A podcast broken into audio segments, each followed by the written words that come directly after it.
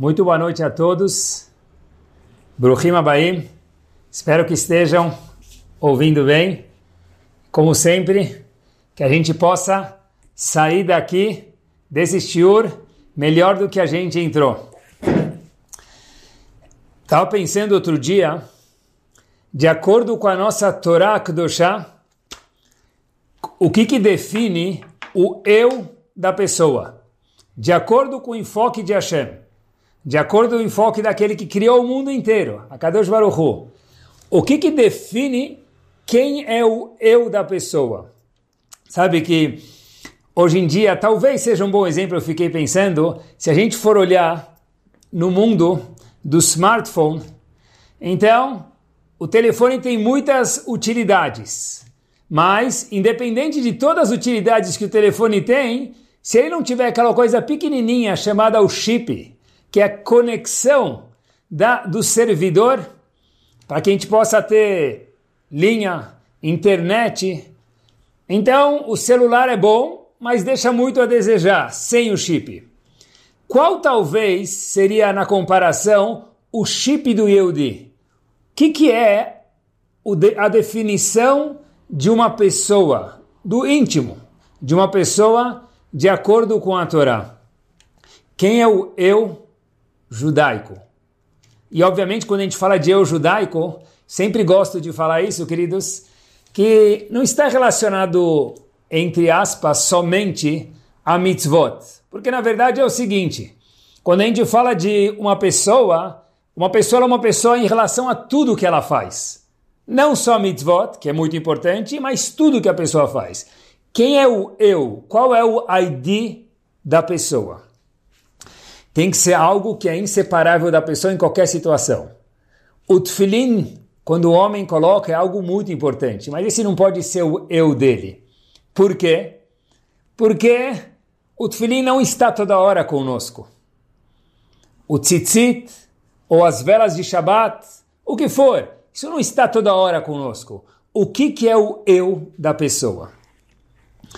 Tem que ser algo inseparável. E, obviamente, a gente vai descobrir alguma coisa prática para o nosso dia a dia.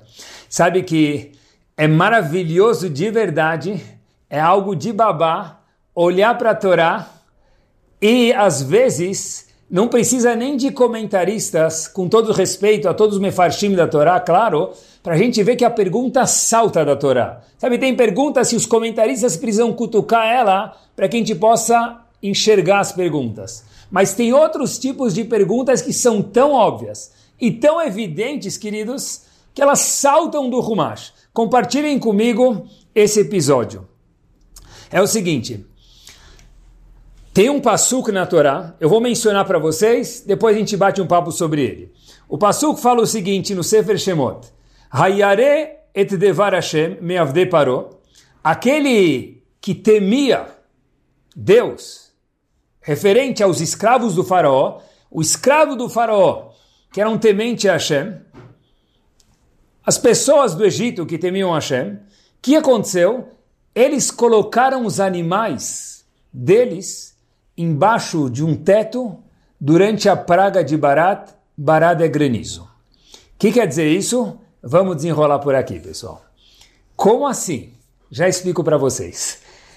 Chegamos no Egito, Povo judeu lá, 210 anos de escravização, power, difícil, difícil demais, árdua. Hashem fala, manda o povo embora.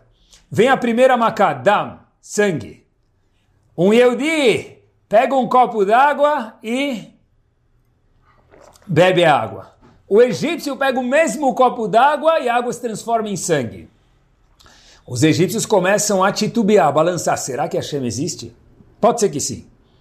De repente vem a segunda macá, a segunda praga tsfardeia, sapos.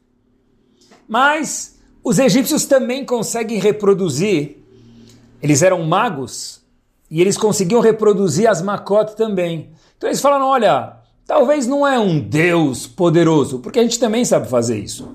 Até, queridos, que veio a terceira praga. A terceira praga era piolho, muito pequeno. Espero que ninguém nunca tenha visto.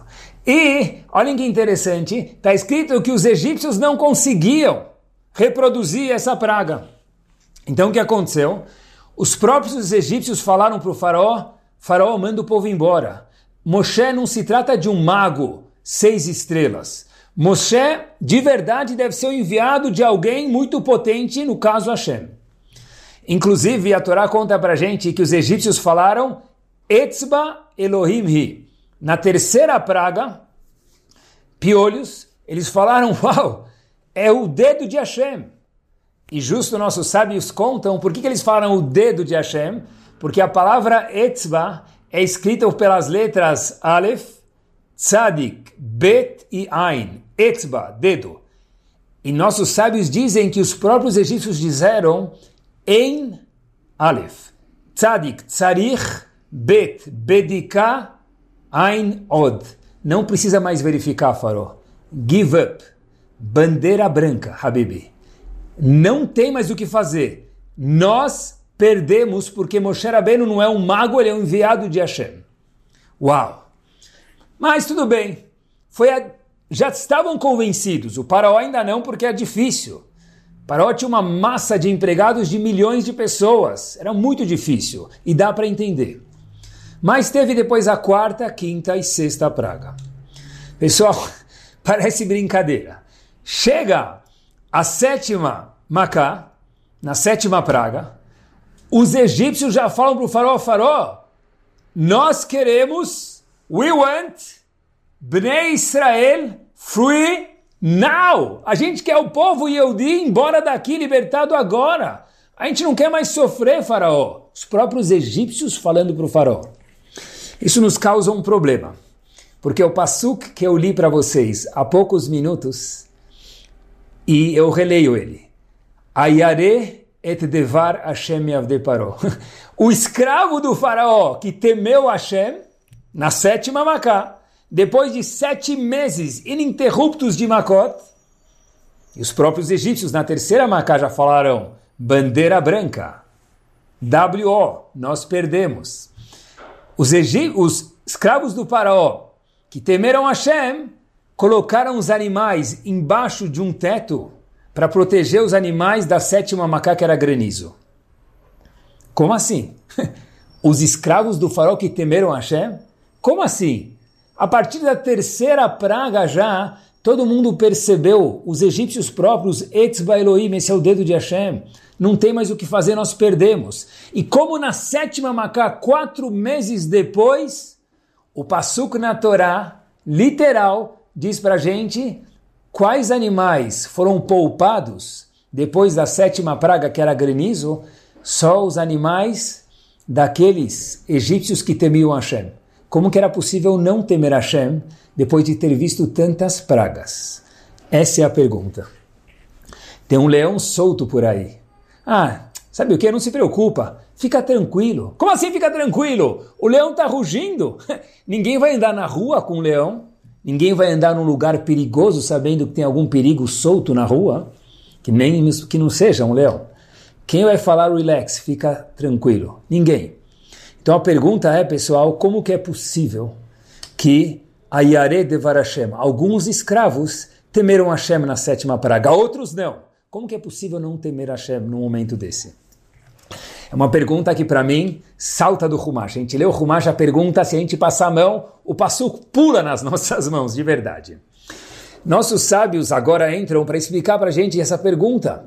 Vem nossos sábios e dizem o seguinte, Ayare de Varashem, vou te contar, quem que era temente dos escravos de, de, do faraó? A quem isso se refere? Diz o Midrash, se refere a Iov um dos conselheiros do faraó. Paró perguntou para o Iov, o que fazer com o povo judeu? Matamos eles? Escravizamos eles? Iov ficou em silêncio. Iov temeu, porque depois de tantas makot, tantas pragas, na sétima praga, Iov é aquele que o Passuco diz, ele que foi temente às palavras de Hashem, exemplificando um grupo, mas Iov era um deles, que colocou os animais embaixo de uma casa quando quando Hashem mandou a praga de barada de granizo. E quem não temia Hashem, agora que vem o show da noite, diz o Midrash, isso se refere a quem? Isso se refere a Bilam. Como assim? e como responde a pergunta? A pergunta veio ser, como que é possível que alguém não temeu Hashem? Olha, na verdade se refere a Bilam. E daí? Como isso me resolve? O que isso me ensina no século 21? É incrível como a nossa Torá é nada mais, nada menos, queridos, do que perfeita. Como respondeu? Respondeu tudo. Bilam é o seguinte: se a gente lembrar a história de Bilam, fica fácil a resposta, e aqui tem uma mensagem poderosíssima. Bilam é contratado, se a gente lembrar a história, quem era Bilam? Contratado por, por Balak para amaldiçoar o povo judeu. Em um certo momento, todo mundo conhece a história, Bilam está indo amaldiçoar o povo judeu. E Hashem não estava muito feliz com isso e Bilam sabia disso. Bilam era um profeta. Pente Bilam estava andando com seu Rolls Royce, que era o burro dele, mas na época era o Rolls Royce. De repente o burro empaca. O burro se coloca num corredor pequeno e empaca, não, não vai nem para lá nem para cá. A Torá conta para gente algo interessantíssimo. O que, que fez o burro parar? tinha um anjo de Hashem que o burro estava vendo, ficou com medo e parou. Então o burro de Hashem não seguia caminho e Bilam estava montado no burro. Bilam, importante, Vaichar av Bilam, Bilam ficou bravo. Bilam era um profeta, no português, meia boca, porque um profeta distinguido não poderia ficar bravo. Mas Bilam fica bravo. E o que, que ele faz, queridos? A Torá nos conta, só estou traduzindo. Vayach etaaton bemakel. Bilam pegou um bastão dele, um pau, um cajado que ele tinha, um chicote, e começou a pá, bater no burro dele. Poxa, por que, que você parou, burro? Por que, que você empacou? Eu estou indo numa jornada milionária de amaldiçoar o povo judeu e eu estou ganhando muito dinheiro e honra por isso. Até aqui, ok. Agora, de repente, acontece uma das maravilhas da Torá. Vaiftach Hashem et piaton. Hashem deu um poder para o burro responder a Bilam por que ele empacou no meio do caminho. E o que, que o burro diz? O burro fala para Bilam, por que, que você está me batendo? Para quem é da velha guarda, se meu Fusca falasse. Isso mesmo, se meu Fusca falasse, o burro de Bilam sim falou. E de repente o burro de Bilam fala para Bilam, por que você está me batendo? Eu te fiz alguma coisa? Teve alguma vez que eu não fui fiel a você? Eu deixei de transportar ou fazer alguma coisa? Esse era o Rolls Royce de Bilam sempre. É o carro presidencial de Bilam. Bilam retruca e fala: Olha, isso é o mais impactante para mim. Bilam retruca a fala do burro e diz: Olha, se eu tivesse uma espada aqui comigo, eu não só te bateria, eu teria te matado. Isso dizendo Bilam ao burro que acabou de falar com ele. Mas aí o burro fala: Mas Bilam, eu fui fiel a você minha vida toda. Queridos, eu espero que vocês entenderam a mensagem. Aqui não é Pixar, não é Walt Disney, com todo respeito. Como assim? O que mais me chamou a atenção em relação a Bilam, e chama atenção a qualquer um, é o seguinte: tem um terremoto, as casas estão chacoalhando, e alguém liga de outro país perguntar para algum familiar ou amigo, tá tudo bem com você? Você está do lado do terremoto? Fala, ah, eu nem senti o terremoto. É impossível. Se você está um lugar onde o terremoto aconteceu, certeza que você sentiu o terremoto. Como é possível que o burro falou com Bilam? E Bilam, em vez de ficar espantado, Bilam vira ao burro e fala o seguinte: Se eu tivesse uma espada comigo, querido burrinho, querido Rolls Royce, eu teria te machucado, para não falar pior que a Torá falou. Como assim? Bilam nem levantou a sobrancelha, conta a Torá para gente, quando um burro falou com ele. É absurdo. É um dos milagres da natureza que um animal falou. O animal não conversa com o um ser humano. Ayare devar Hashem, quem era que temia Hashem? Lá no Egito a gente trouxe o passo referente. A praga de granizo, Iov. Iov viu, uau, ficou impactado e falou: peraí, eu não posso ir contra o povo judeu. Quem foi o contrário, a Sherlos Samlibó, que nem deu bola para nenhuma das sete pragas, nenhuma das dez pragas. Mas na sétima, na Macá de Barat, como é possível ignorar sete meses de milagres? Quem falou, desencana, não se preocupa, não tem problema. Tinha um vidro blindado na frente dele, Bilam. Bilam disse, olha, eu não estou nem aí. Por quê? Diz o Midrash, quem não tinha medo era Bilam. O que isso ajudou a gente? Tudo. Porque nós conhecemos Bilam, como a gente mencionou a história agora, que Bilam, mesmo quando o burro conversou com ele, Bilam não se comoveu. Bilam não teve nenhuma sacudida interna. Bilam não teve nenhuma mudança de comportamento. Nada. Para nenhum lado. Bilam era um homem gelado. E aquela pessoa que era temente a Hashem se refere a Yov porque ele aprendeu da mensagem. Ou seja, queridos, dá para a pessoa ver um burro falando com ele.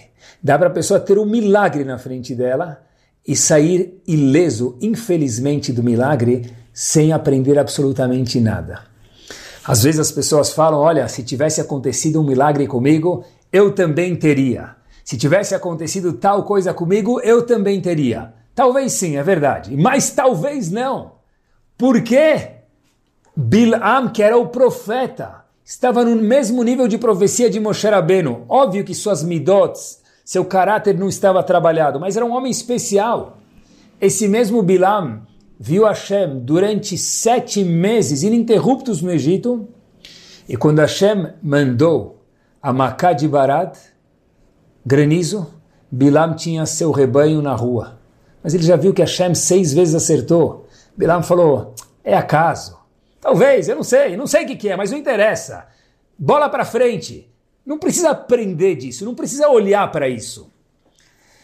A definição da palavra Irat Shamaim, temor de Hashem, temor dos céus, de acordo com a Torá, é alguém que presta atenção no que acontece ao nosso redor. Fato é que o contrário disso é Bilam. E a Torá diz, referente a Bilam, Asher Lossam Libolezot, alguém que não presta atenção às coisas. Rav Israel Misalant, uma vez Rav Israel Misalant viveu mais ou menos em 1800, um dos homens que tanto trabalhou, em especial, pela, pelo aperfeiçoamento do caráter pessoal, Rav Israel Misalant tem uma lição bomba. Uma das lições que Rav Israel Misalant ele aprende de quem? Einstein. Einstein viveu depois. Mas Rav Israel Misalant aprendeu de quem? De que gigante ele aprendeu uma lição? Diz a, diz a história para gente que Rav Misalant aprendeu uma lição grande do sapateiro. Uma vez Rav Misalant caminhava à noite. lembrem que em 1800 a eletricidade, a luz elétrica não existia. Então, Rav Salant andou uma vez e à noite encontrou um sapateiro trabalhando. Rav Israel Salant falou, uau, se no meio da noite o sapateiro está trabalhando, deve ter um jeito, está tudo escuro. Rav Israel Salant se aproxima e vê uma pequena vela acesa. Rav Israel Salant diz o seguinte, uau, enquanto a vela está acesa, ainda dá para trabalhar dá para melhorar, dá para crescer. Rav Santos falou: Uau, enquanto a minha vela, a minha respiração, a minha vida está viva, eu posso crescer, eu posso ir para frente. Rav Salim Salant falou: enquanto a vela está acesa, não tem noite, a gente pode crescer. Ele aprendeu de uma vela de um sapateiro. Bilam não aprendeu do burro falando com ele. Asher lo sam libolezot, aquele que não presta atenção com o que acontece ao redor dele, independente do que acontecer, não vai nunca se ligar. Isso é Bilam. Iov, ou Irat Shamaim, é o contrário. É aquela pessoa que aprende até da vela de um sapateiro. Eu vou contar um episódio que talvez é muito mais conhecido para todos nós, mas a gente nunca talvez tenha visto assim, pode ser. Havia um homem chamado Akiva, um menino Akiva. Daqui a pouco vocês vão ver quem é e vocês conhecem ele, certeza. E esse Akiva, em algum momento, detestava os sábios, tinha raiva, não conseguia estudar a Torá. Até que em algum momento, esse Akiva se transformou no grande Rabi Akiva, aquele famoso Rabi Akiva que aparece não uma, não dezenas, talvez centenas de vezes no Talmud. O que, que fez Rabi Akiva mudar?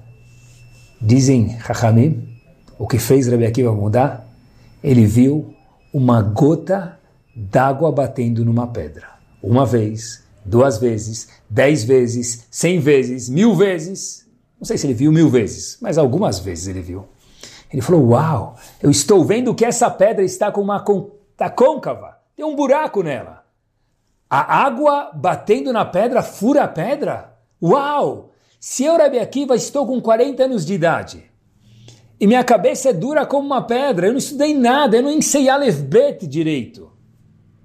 Mas espera aí, se a pedra, que é muito mais dura que minha cabeça, fura com a água, eu posso mudar. E por isso que 14 anos depois, Rabi Akiva volta para sua terra, como todo mundo conhece, com 24 mil alunos. Da onde ele aprendeu, o que, que fez Akiva se transformar em Rabi Akiva? Um cenário, ele viu uma água batendo numa pedra. Queridos, me desculpem, mas é o cenário mais banana, mais banal que a gente possa ter visto na nossa vida. A água batendo na pedra? Quem nunca viu água batendo na pedra? De quantos de nós que já vimos a água batendo na pedra, nos transformamos em Nabi Akiva? Talvez alguns dos ouvintes, com certeza, mas não sei se todos. E eu estou pensando comigo mesmo. Rabi Salmi Salam se transformou olhando para a vela de um sapateiro. Rabi Akiva aprendeu, eu preciso mudar, e foi aí a ignição, o start, quando ele viu a água batendo na pedra. É isso. Isso é Irat Shamayim. Irat Shamayim é prestar atenção e aprender de tudo que está ao nosso redor. Não precisa ser alguém voando no tapete voador. Não precisa ter o Aladim passando do nosso lado. Não é isso. Não precisa ser o Rav Mekubal que falou para a gente que, que nós somos. Qualquer coisa dá para aprender. E o mundo, a Kadosh Baruch Hu, fala conosco todos os dias. Isso é Irat Shamayim. Água mole, pedra dura, tanto bate até que fura. Qualquer criança conhece isso, mas poucos adultos se transformaram em Rabi Akiva. Isso é Rabi Akiva, isso é Rabi Salmi Salant. E o contrário é Asher Lossam Libolezot, que nem presta atenção para sete pragas. Não presta atenção, inclusive, para um burro, que foi o único animal que falou com alguém. Que Hashem teve que abrir a boca do burro para conversar com ele, Bilaam. Tudo tem uma razão. Basta querermos enxergar. Contam que uma mulher estava passeando em Miami, turista, foi passear em Miami, de repente ela entra no mall, ela entra no shopping, ela vai no Aventura Mall fazer compras. Uau, sonho de muitas mulheres, talvez todas. Ela vai no Aventura Mall fazer compras e está chovendo, ela sai, entra fazer compras e de repente ela volta com as compras na chuva, procurando o carro dela.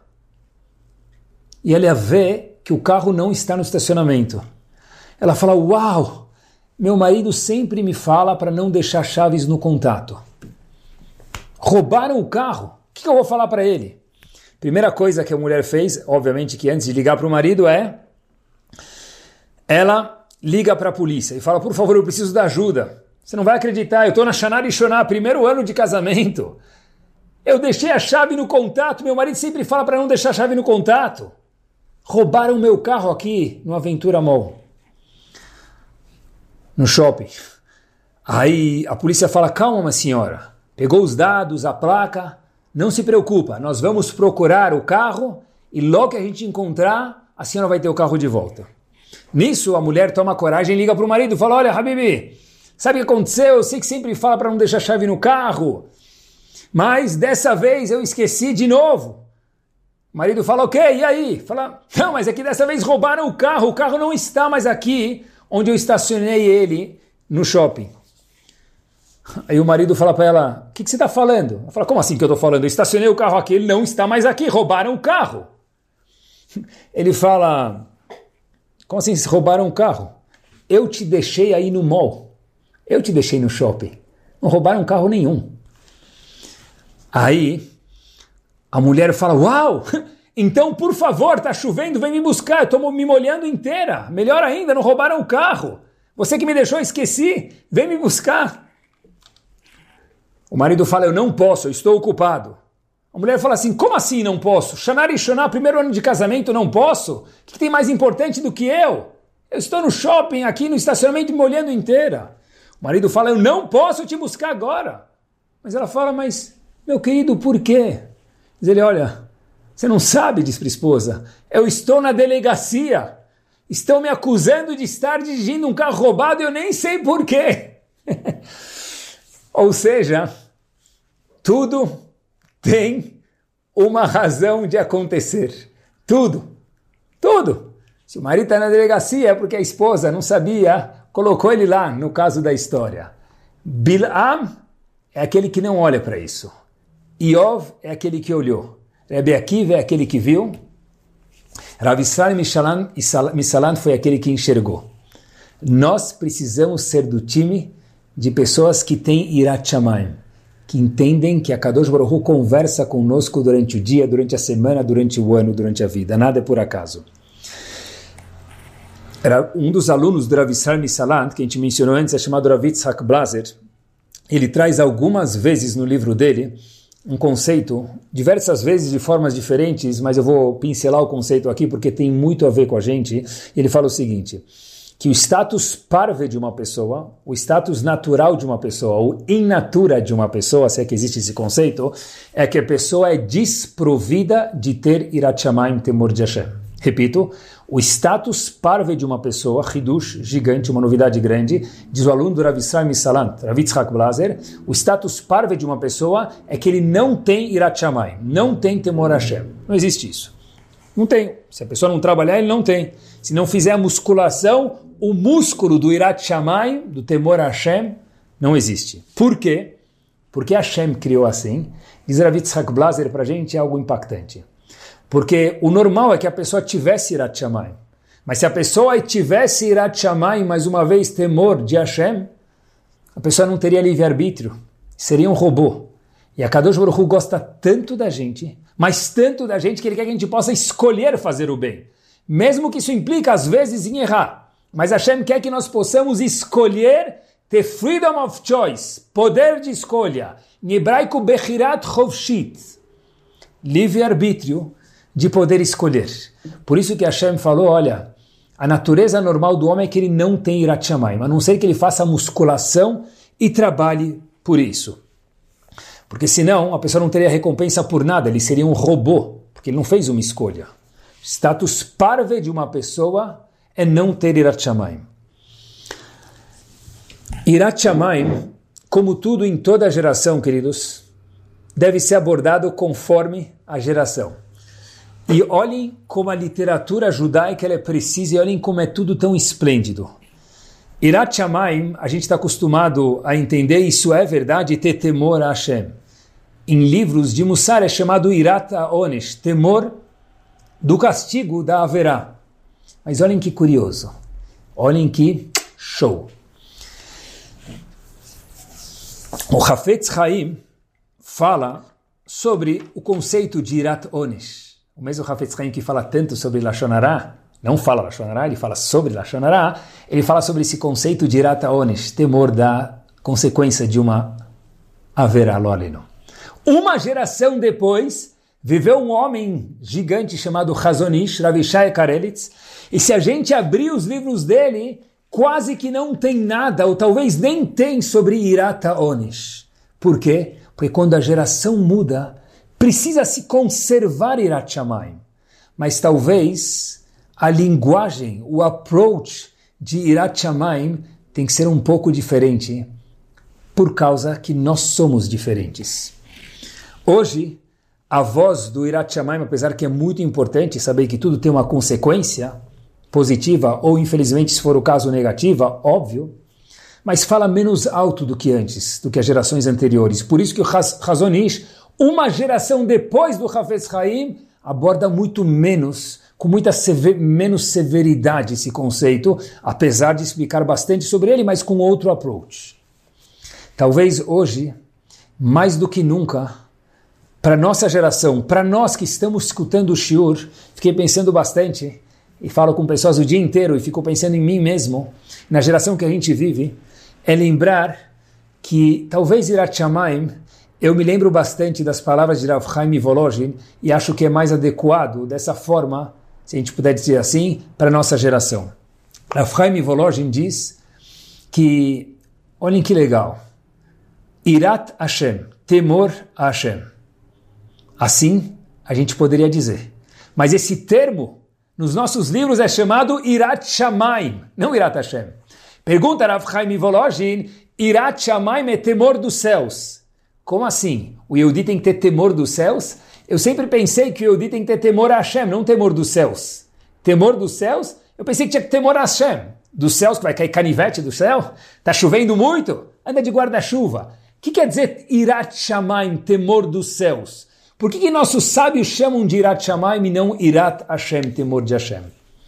E talvez esse seja o approach que mais funciona para a nossa geração. Talvez não, acho que com certeza. Diz Rav Chaim Volozhin, é chamado Irat Shamayim por querer, obviamente, e não Irat Hashem, temor dos céus, e não temor de Hashem.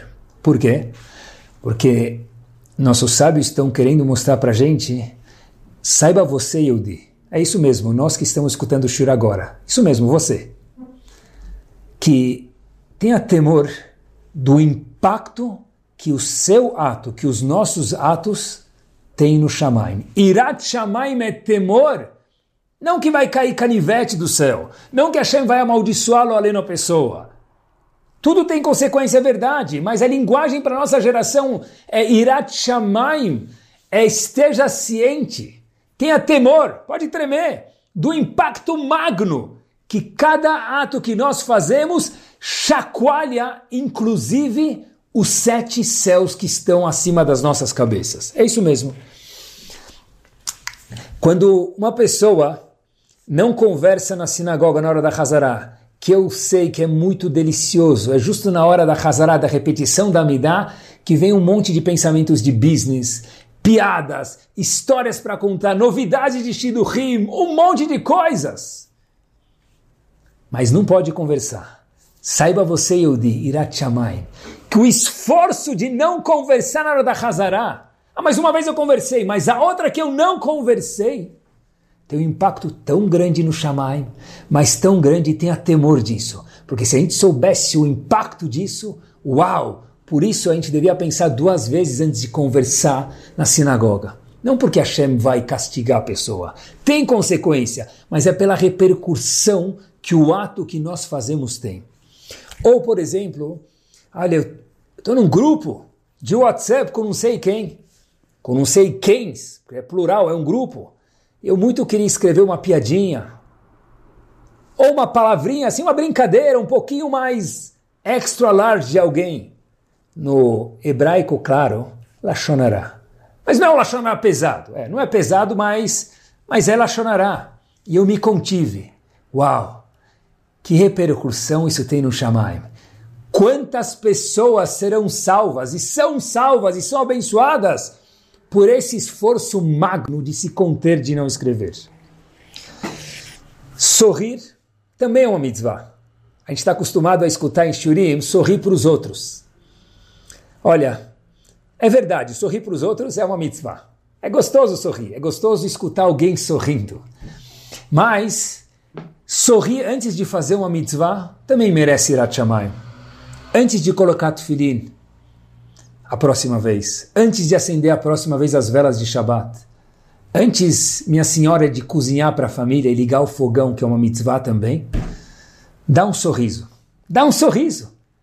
Antes de estudar uma página de Gmará, uma linha de Mishnah, uma Malachá, o que for, dá um sorriso porque eu tenho oportunidade. Não precisa deixar ninguém ver, mas dá um sorriso. Irat Shamayim. Sabe a repercussão desse sorriso? Esse sorriso faz a Kadosh Baruchu literalmente, com todo respeito, gargalhar. Isso é Irat Shamayim. Ser delicado, me permitam mais um ou dois exemplos, porque são muito pertinentes ao que a gente vive no mundo hoje em dia. Ser delicado no nosso vocabulário. Eu vou ser indelicado. Não falar palavrão. Precisa ter Irat Shamayim para ser mais delicado. Mas me controlar de não falar uma palavra feia mesmo se meus filhos estão escutando ou não, minha esposa ou meu marido, Hashem está me escutando. Isso é Irat Shamayim. Porque se conter quando eu tenho muita vontade de falar, e tem Irat Shamayim, meu querido Yehudi. Tem Irat Shamayim porque o impacto lá em cima é giant, é extra large. Esse é o Irat Shamayim que conversa com a nossa geração. Esse é o Irat Shamayim que quando alguém se esforça para ir no Minyan, se esforça para cumprir alguma coisa a mais de Shabat, ou que já cumpre de Shabat, ou uma mulher se esforça para tzniut, se vestir um pouco mais de recato, cada um no nível dele, Irat Shamayim é saber, uau, quanto isso chacoalha no Shamayim. Hafetz Haim costumava dizer, quando o Yehudi se cuida de fazer alguma verá, pode ser que vai ter um Yehudi lá em Paris, ou um soldado em Israel, protegido, que um árabe não vai explodir lo aleno ou qualquer coisa, vai ser protegido porque algum de nós não conversou na Hazara. Alguns de nós sorriu antes de acender a vela de Shabbat. Algum de nós se controlou para não falar alguma palavra de baixo calão. Isso é Irat Shamayim. Isso é Irat Shamayim. Eu vou contar para vocês agora uma história que para mim isso é Irat Shamayim. Mesmo que a priori talvez não parecia, mas acompanhem comigo. A história 100% verdadeira. O impacto que tem das nossas atitudes. Irat Shamaim, a repercussão que isso tem não só no céu, na terra também. Um homem, um businessman, viajou de Israel para a Suíça. Trabalhar, fazer algumas coisas que ele precisava fazer. Ele chega no hotel na Suíça, ele vê uma família na porta, no lobby, na entrada do hotel, com as malas. Então ele fala boa noite para vocês. Estava no começo da noite, boa noite. Na Suíça, no inverno, escurece cedo. Então era fim de tarde, mas 5, 6 da tarde já é noite. Ele fala boa noite para as pessoas. Foi gentil, faz o check-in, sobe para o quarto dele. Algumas horas depois, tomou banho, desceu, queria jantar, desceu para o hotel lá embaixo. Ele vê que aquela família pai, mãe e filha estavam com as malas exatamente na mesma posição que estavam algumas horas atrás, quando esse businessman, businessman fez o check-in. Ele falou: Olha, tudo bem com vocês? Desculpa me meter aí, mas eu vejo que vocês estão parados algumas horas aqui. Tem alguma coisa que eu possa ajudar vocês? Aí, essa família fala para esse comerciante vindo de Israel, fala, olha, o senhor trabalha aqui alguma coisa? Ele fala, não, eu sou um turista também que nem vocês, vim fazer business e volto. Mas talvez eu possa ajudar vocês. Eles falam, olha, não tem nada que a gente precisa, obrigado. Esse businessman retruca para a família e fala, olha, mas vocês estão parados aqui algumas horas com a mala no lobby, o que aconteceu? Olha, aqui a gente não tem tantos recursos econômicos e, no, e o hotel aqui é muito caro, em euro, franco suíço, e a gente precisa nosso voo é 5 da manhã. A gente não queria pegar mais uma noite de estadia de hotel. Então a gente ficou aqui no lobby, a gente fez o check-out, duas, três da tarde, e ficou aqui. Perguntou esse senhor para a família, mas quando que é o voo de vocês? Falou, ah, às 5 da manhã. Quando for três e meia, a gente vai sair do aeroporto. Esse senhor falou, mas e até lá? Falou, até lá a gente vai ficar aqui no lobby esperando. Esse senhor falou, um minuto, eu tenho uma ideia para vocês. Falou, me sigam. Ele falou, aonde? Me sigam. Eles entram no elevador com esse senhor, sobem para o 12 andar, saem, tal quarto eles entram, e aí eles falam para o senhor: o que, que é aqui? Falou, não, aqui é meu quarto, sentem comigo, eu tenho janta, vou servir vocês, fiquem aqui. Quando for três e meia da manhã, vocês descem e vão pegar o táxi, não precisa ficar no lobby do hotel. Eu sou Yudi que nem vocês, pode sentar aqui. E começou a conversar e serviu para eles comida, e foi gentil, e conversou, conversou, conversou. Quando olharam no relógio, era três e meia da manhã, chamaram um táxi e salamat, bye bye, have a nice trip, boa viagem. E foi essa família embora para Israel. Esse senhor, esse businessman que estava na, em, na Suíça, nem perguntou, esqueceu de perguntar qual o nome daquela família, e a vida continua. Alguns bons meses depois, esse mesmo businessman está em Israel na sua casa e ele recebe um convite de casamento. Nesse convite de casamento, meus queridos, estava escrito o seguinte, endereçado ao Mehutan e o nome dele. Mehutan quer dizer consuegro. ele abre o convite e fala assim, consuegro? Como assim? Eu sou consuegro? Não estou sabendo de ninguém que está casando. Ele abre, vê o nome, noivo, noiva, não conhece ninguém. Obviamente deve ser engano. Ele colocou de lado e, de repente, ele vê que tem um telefone no convite. Ele fala, olha, talvez eu devo ligar para ver quem é, e porque se mandaram errado para mim, alguém ficou sem receber o convite. Que delicadeza. Ele liga e fala, olha, meu nome é fulano de tal, mandaram um convite errado para mim, vocês querem que eu entregue para alguém aqui perto porque eu não conheço vocês. Aí quem atende é o dono da casa, ele fala, você não conhece a gente, mas nós nos conhecemos. Mas ele falou, está escrito aqui é o consuegro. Ele falou, olha querido, você de fato é mais do que um consuegro para mim. Aí esse homem fala: Você pode me explicar, por favor?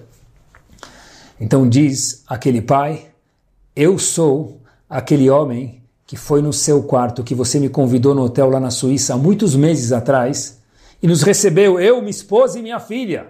Você lembra disso? O homem falou: Claro que eu lembro, desculpa, nem perguntei o nome do senhor, eu não sabia que era o senhor. Falou: é, Mas era eu. Mas por que no convite o senhor escreveu Mehutana, o consuegro? Diz ele, por quê? Porque eu vou contar para o senhor. Eu fui com minha esposa tirar minha filha da Suíça porque minha filha estava prestes a casar com alguém que a gente não queria que casasse. Alguém indesejado. E a gente conversou com ela dias e dias de todos de todas as formas, com abraços, sem abraços, de forma mais rígida, mais soft. Nada ajudou. Até que de repente, quando a gente saiu daquele hotel três e meia da manhã, foi para o aeroporto, embarcou na nossa viagem Suíça-Israel, naquele voo curto, Elal, minha filha se virou para mim e para minha esposa e falou o seguinte: Olha, tudo que vocês me falaram não fez muito efeito. Mas se tem uma pessoa que nem conhece a gente, nem sabe nosso nome, só porque ele é Yehudi, nos convidou para subir no quarto dele, ficou a noite inteira acordado até três e meia da manhã, serviu comida, se preocupou com a gente e vai lá saber como trabalhou no dia seguinte porque dormiu pouco. Se isso é ser um Yehudi, eu vou cancelar aquele meu primeiro casamento, eu vou procurar outra pessoa que condiz melhor comigo. Minha filha está indo se casar.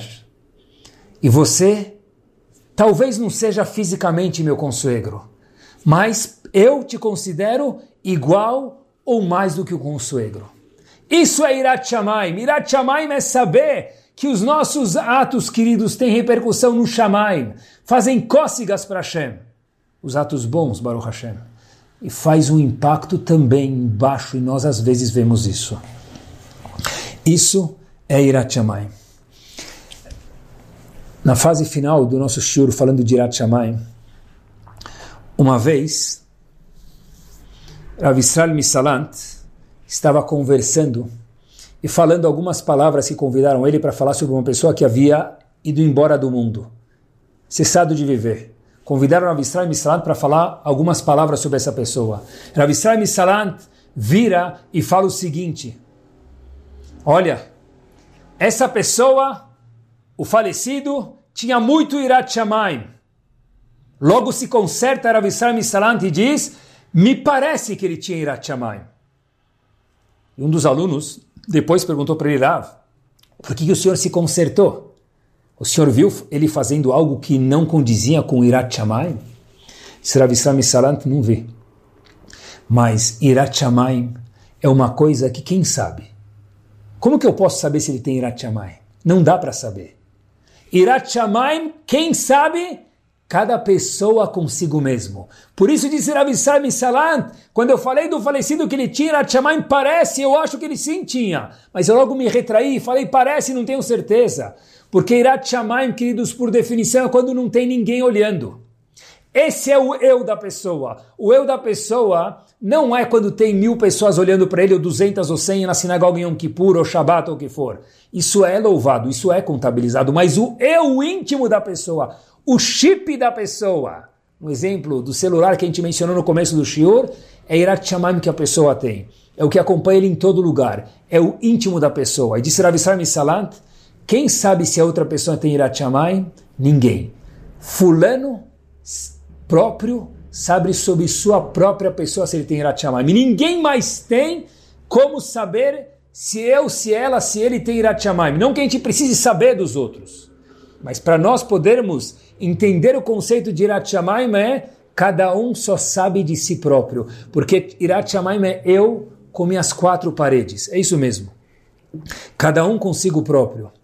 E hoje, mais do que sempre no nosso mundo da tecnologia, no mundo tão atual, no mundo tão globalizado, Irat Shamayim se faz tão importante porque a pessoa pode ser uma pessoa na rua e, sem querer, obviamente, ser outra pessoa no quarto dele, no escritório dele, no trabalho dele, no celular dele, no telefone dele falando com as pessoas, no computador dele, aonde for. Esse é o nosso chip. O nosso chip é quando não tem ninguém olhando. Quanto eu me controlo de apertar o botão que eu não devo, de olhar para o que eu não devo, de falar o que eu não devo, não falar o que eu não devo, não escutar o que eu não devo. Isso é Irat.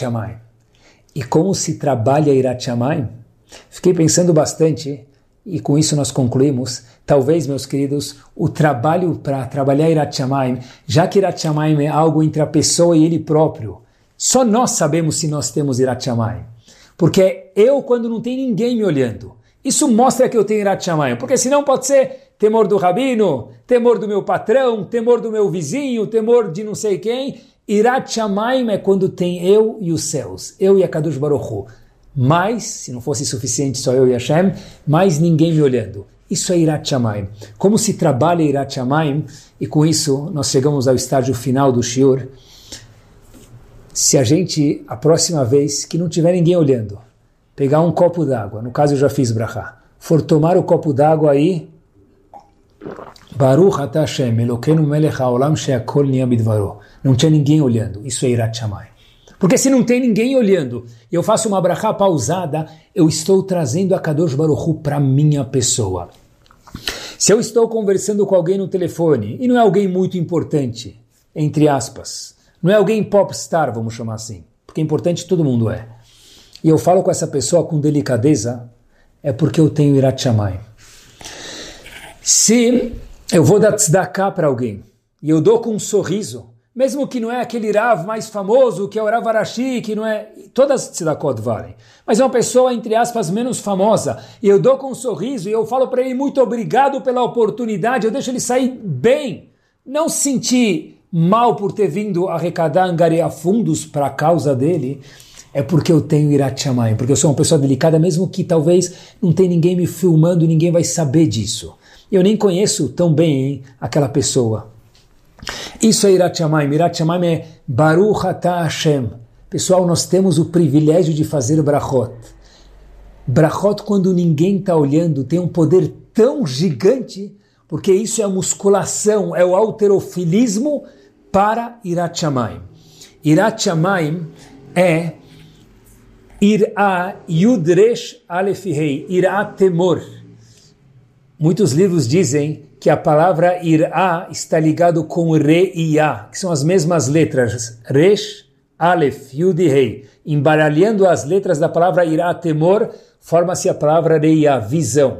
Irá chamaim é nada mais, nada menos do que ver a Kadosh Baruch sempre. E estava conversando com um aluno e ele me alertou isso, um jovem. Ele disse que, Rabino, a palavra irá também forma a palavra se a gente embaralhar as mesmas letras, formarei Ya, ver, ver Hashem, e também forma a palavra Arie, Aleph, Resh, Yud Rei, leão. Porque toda pessoa no século 21 que tem Irat Shamayim, ele para Kadosh Baruchu é um leão. Que Bezrat Hashem, a gente possa escutar as pessoas falando com a gente, o mundo falando com a gente, ser diferente de Bilam ser igual a Rabi Akiva, aprender de uma pedra, ser igual a Rabi Salmi Salant, que aprendeu de uma vela. Ser delicado com os outros, cuidar com o que a gente fala, com o que a gente escuta e lembrar que Irat Shamayim é a repercussão bombástica que os nossos atos têm no Shamayim. Possamos sair daqui ainda melhor do que a gente já veio. Semana espetacular a todos, muita brachá, saúde e Shabbat Shalom a cada um de nós. Tudo de bom.